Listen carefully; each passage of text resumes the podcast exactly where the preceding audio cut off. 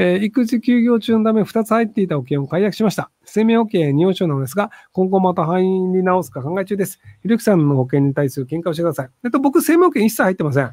あの、まあ、そのフランスとか日本とか、あとまあイギリスとかもあるんですけど、あの国民皆保険の国の場合って、あの高額のそのなんかあの治療費がかかるような病気になった時に、その高額医療費保障制度みたいなのがあって、月8万円かな ?8 万円以上払わなくていいよみたいなのがあったりするんですよ。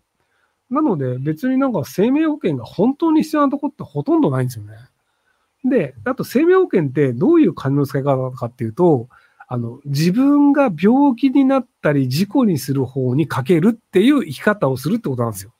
いや、僕は自分が病気にならないように、事故にならないように生きるという風にかけてるんですよ。なので、その事故にならないように事故を避けるし、なんかあの、なるべく健康的な生活をしようとしているんですよ。でも、そうじゃない、病気になる、事故るっていう方に金をかけるっていう行為って、その、やっぱり事故るし、その病気になる方向に進むと思うんですよね。無駄なお金もかかるし。なんかそれどうなのって思うんで、僕はあの、そんな金があったら自分が健康になる方に使うっていうタイプです。はい、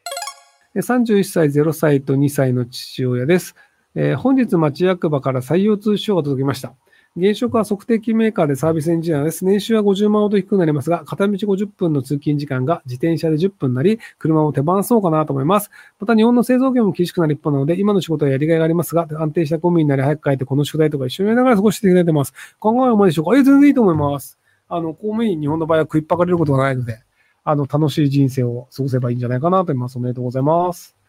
いや、そのなんか、公務員受かったのは全然いいことだと思いますけどね。えーサラリーマンの副業としての YouTube を今から始めるのはやめた方がいいですか？切り抜き動画はもう過当競争な気がします。えっと、まあ、失敗する可能性の方が高いんですけど、まあ、暇だったらやってみてもいいんじゃないですか？あの、別になんかいろんなこと挑戦してワンチャン何か成功するっていうのあるので。あとやってみて、その動画編集のスキルができることで、YouTuber でなくて動画編集の仕事の副業っていうので、普通に金稼げるっていう風になる人もいたりするので。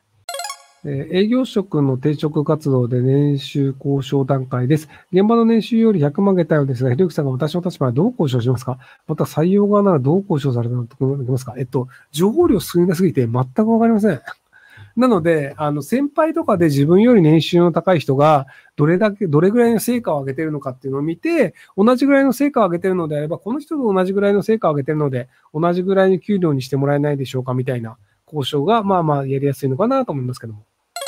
えー30代後半 RPA エンジニアです。給与の振り込み間違いや手当の振り込み額の違いを何度と合わせても数ヶ月下がかされて、意見をすれば一晩中バカを北ソなどのパワハラ、我慢してましたが、10月からは在宅勤務患者で就職活動もできんなと思い、勢いで辞める予定。お金ある程度あるのと失業給付もそこでるので、金銭面は大丈夫。手帳頑張るので何かアドバイスください。あと RPA に未来あると思いますが、ちなみに広がしみ込む。えっと、それだけパワハラを受けてるんだったら、一回録音して、あの、労働基準監督署に相談しに行くのもありなんじゃないかなと思いますけど。で、組み込み系のエンジニアであれば、ずっと仕事をあり続けるんじゃないかなと思うんですけど、RPA って組み込み系でいいんですよね。なので、あの、普通に仕事をあり続けるんじゃないかなと思いますけど、なので、あの、いい転職先にさっさと行けばいいんじゃないかなと思いますけども。